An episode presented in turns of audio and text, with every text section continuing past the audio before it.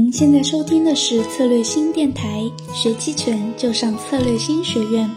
本期音频我们邀请到的嘉宾是怡恒投资衍生品投资总监，我们的沈发鹏老师。今天他将给我们讲一讲什么是波动率，为什么波动率越大，期权就越贵呢？让我们来听一下本期的音频内容。其实我重点说给买方，就为什么说买方必须要去了解波动率呢？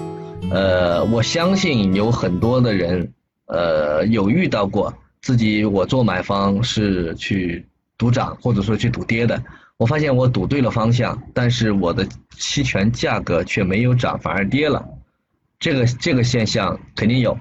屡见不鲜。我这个 PPT 呢也是做的比较老哈，没有做最近的，比如说我这里面做了几段时间，第一段是一八年的十一月十九号到十一月二十七号这段时间。嗯，大家可以看这个两个红圈的这一部分，也就是在十二月份下跌之前，就是整个五零 ETF 当时还是处于一个区间震荡，在这两个红圈时间里面，你会发现行情是下跌的，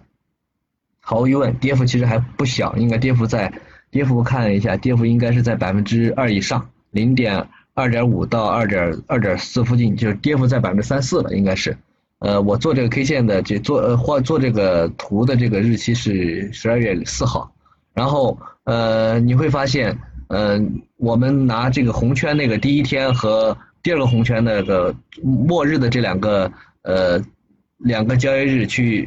做个对比，你会发现，如果你在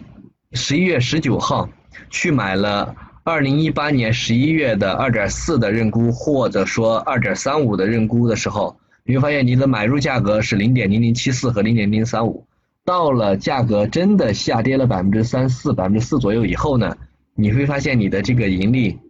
没有，反而是亏损的。比如说二点四的 put 从七十四块钱一张降到了五十四块钱一张，然后二点三五的 put 呢从三十五块钱一张降到了六块钱一张，呃前后都有损失，呃其中二点三五的损失更大，基本上权利金损失了一大半儿。OK，这就是第一个现象，呃，第一个第一个这个事例就是我们看对了方向，然后输了钱。我们再继续往后走，哎，怎么有点卡住了？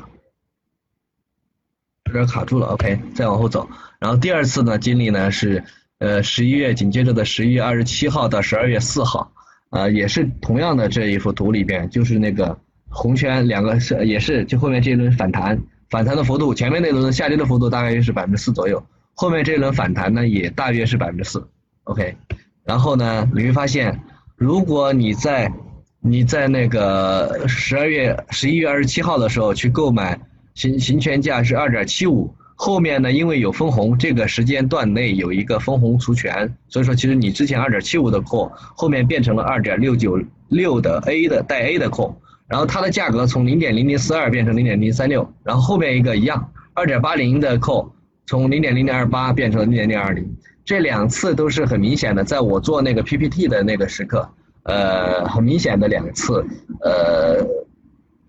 买权交易者是买对了方向输钱，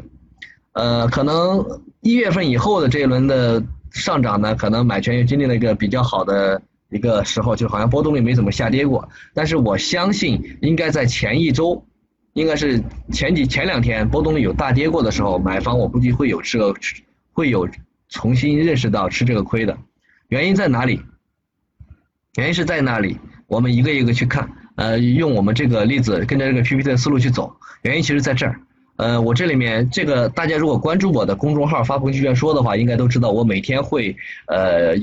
贴一幅我自己做的这个波动率的走势图，这个走势图呢，其实就是我的那个我每天要做监控的。这两个红圈的部分呢，就恰巧是前面那两个失利所在的区间段。你会发现这两个红圈，嗯，之间波动率基本上是单边下行的，然后从最高的百分之三十以上，就相相当于现在从百分之三十以上降到了大概是百分之二十左右，就降了波动率降了百分之十。在这个背景之下。就出现了前面的那两个两个事件当中赌对了方向，但是却输了钱。核心原因就在于我们期权的价格和隐含波动率是正相关的。如果你呃期权的价格在我们初始的隐含波动率比较高的时候去做买入建仓的话，如果行情不是太大，或者行情呃行情大的不是太超预期的话，波动率如果像这次这像像我图这个 PPT 里面写的往下走的话，你会发现你就是赚了行情而不赚钱，甚至是输了钱。然后原因一赚了方向，赚了方向输了隐含波动率，当然还有一个原因二。输了时间，对不对？因为买方每天都要消耗时间。那我们今天重点讲的其实是隐含波动率，因为时间这个东西，我们可能就要把它聊得更呃聊的可能聊的聊的话题得往后走，因为它相对来讲呃在波动隐含波动率的影响来讲，它要次一级。我们先来讲讲隐含波动率。那既然说我们已经找到了这两个原因，也就是说看对方向缺输钱的原因，核心原因是隐含波动率，呃次要原因是时间，然后结论就是。我们可能确实很绝对精准的去做行情的时间测预测有难度，但是隐含波动率的负面影响一定得预防。这个预防相对容易，等会儿我就会教给大家一套比较容易的这个隐含波动率负面影响的这个买方的一个交易方式。OK，那我们结论就是要规避隐含波动率对我们未来的买方交易的影响。就不管我是怎么预测行情的，我希望我去做了这个期权的买方，我不要受到未来隐含波动率走低的影响，甚至是我希望尽可能的不受时间消耗的影响，也是可以的。我们后后面接着走。OK，这里面既然说到了，我们要去呃通过对隐含波动率的这个认识，来来进一步的了解我们是怎么在我们的交易当中，在我们的买期权去赌方向的过程当中输的钱的。那我们就大概要去了解一下什么是波动率，呃，这里面可能大大家可能要要要要相对的要稍微的理解一下，呃，简单的讲，其实我们的隐含波动率其实是未来预期大家预期的未来的这个标的的标准差，你可以这么理解。然后核心其实核心的波动率就是标准差以及去以及与其正有关的正态分布的假设，这个我们需要知道。第一个标准差的概念。就是我还是把这个把这个这个这个概念说出来吧，在概率统计中最常用使用的，都作为统计分布的测量，其实就是标准差。呃，标准差定义的是总体各单位标准值与其平均数离差平方的算术平分平算术平均数的平方根。我简我简单的说一下吧，就是我举举个例子，五零最近可能每天的波幅都是在百分之一上下。呃，有有超百分之一的，有低百分之一的，它可能平均的涨跌幅都在百分之一。OK，那我们就要以这百分之一为基准，有几天是大于百分之一多少的，有几天是小于百分之一多少的，把这个离差值算出来，然后再去对它们做一个做一个数学处理，然后得到这个得得到这个值，如果越大，就说明至少我虽然说平均数是一，但是我上下穿的厉害。如果我平均数，如果我那个数值比较小，说明我平均数离平均数偏离不会太大，这个其实就是标准差的一个大致的概念，理解上也可以，也可以，也就是刚我刚刚才我那个例子那么去理解吧。简单理解就是标标的波动情况的衡量值，大的时候呢意味着波动大，小的时候呢意味着波动小，大家就别要去深究就行了。我们不当数学家，但是我们要知道这些数学家给我们找到的这些东西怎么用。那这里面就接着走。正态分布假设，因为我刚才聊了，我刚才已经举了个例子，比如说是有一个平均的一个一个涨跌幅吧，那么这里面基于这个标准差就有个概念了。一般来讲，标准差，呃标标的的价格向上或者向下波动不超过一个标准差的概率是六十八点二，不超过两个标准差的概率是九十五点四，不超过三个标准差的概率是九十九点六。呃，这个理解我觉得大家可以去百度一下。简单来讲，就是刚才我说有一个涨跌均值，基于这个涨跌均值，我们前面算出有一个所谓的一个有一个一个数学公有一个数学数学值吧，你可以你可以理解为这个数学值，当这个数学值是一的时候，你可以理解为在这个平均值的百分之一的基础上，上下再超过那个值的这个一个一个。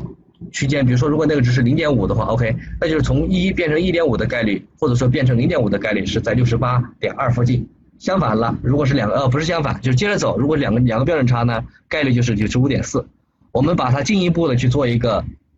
理论上的认识，就是后面这幅图，这幅图呢，我是从网上抢来的哈，这个图呢应该呃比较常见，也是比较常规。然后大家其实可以看一下，呃，中间这个这个缪这个。这个呢，就是我们的均值，你可以理解为我，大家应该能看到我这个呃鼠标，这个就可以理解为是我们现在的价格，当前的呃价格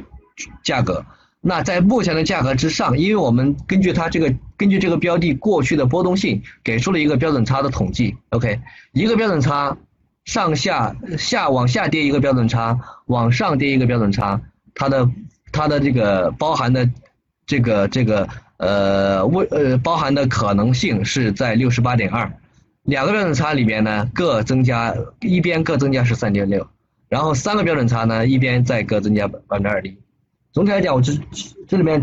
大概也用一个总结吧，就是如果说我们的标准差越大的话，那说明波动性就越大；标准差越小，说明波动性越小。比如说，我们就举个例子，五零 ETF 在最近二十二个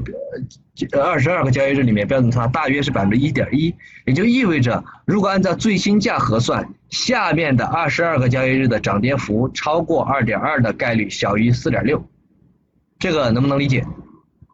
因为一个标准差是一点一，那么两个标准差就是二点，就是二点二，对不对？OK，两个标准差的概率是多少呢？是小于九十五点四，对不对？就是两个标准差包含的是呃呃就是涨超两涨涨涨幅超过两个标准差和跌幅超过两个标准差的这个概率加总是不超过九十五点四。按如果按照正态分布假设两边是对称的，那就是再除以二，就是如涨幅超过呃那个二点二的概率就应该是四点六除以二。跌幅超过二点二的概率也是四点六除以二，对不对？应该这么一个状况，超过三点三的概率呢，那就是零点四。这个时候可以想一想，为什么波动率越大，期权会越贵？我简单说一下，呃，也这里面也可能和我们后面的这个处理和后面的这个呃大家的内容理解有关系。大家其实不妨看这个图，当我们标准差越大，意味着我这个曲线会比现在显得要更加的扁平，对不对？更加的扁平意味着什么？我现在的价格是在这儿，更加扁平就意味着我标准差在标准差比较大的时候，我的价格在这百分之六十八点二的这个区间里面，它覆盖的范围就比较的广，也就意味着它在涨跌超过，就是按照我们这个五零 ETF 的这个例，回到这个例子来讲，按照五零 ETF 标准差，如果不是一点一，如果是二的话，也就是说涨幅超过涨跌超过百分之四的概率。是是同样的，那要比标准差小的时候，明显价格的波幅预期就会大大很多。